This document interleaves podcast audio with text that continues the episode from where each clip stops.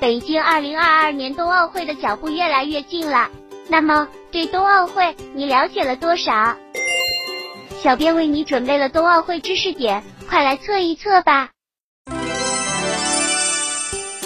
如果冰球比赛演绎的是暴力美学，那么有着冰上芭蕾美誉的花样滑冰，则是优雅与技巧的结合。而花样滑冰的赛后，还有着一个特殊的环节，你知道是什么吗？我是新华社记者朱红，我来回答这个问题。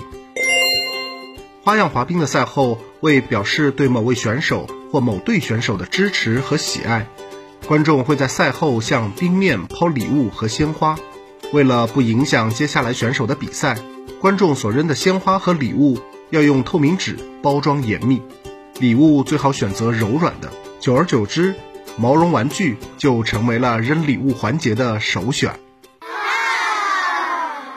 你答对了吗？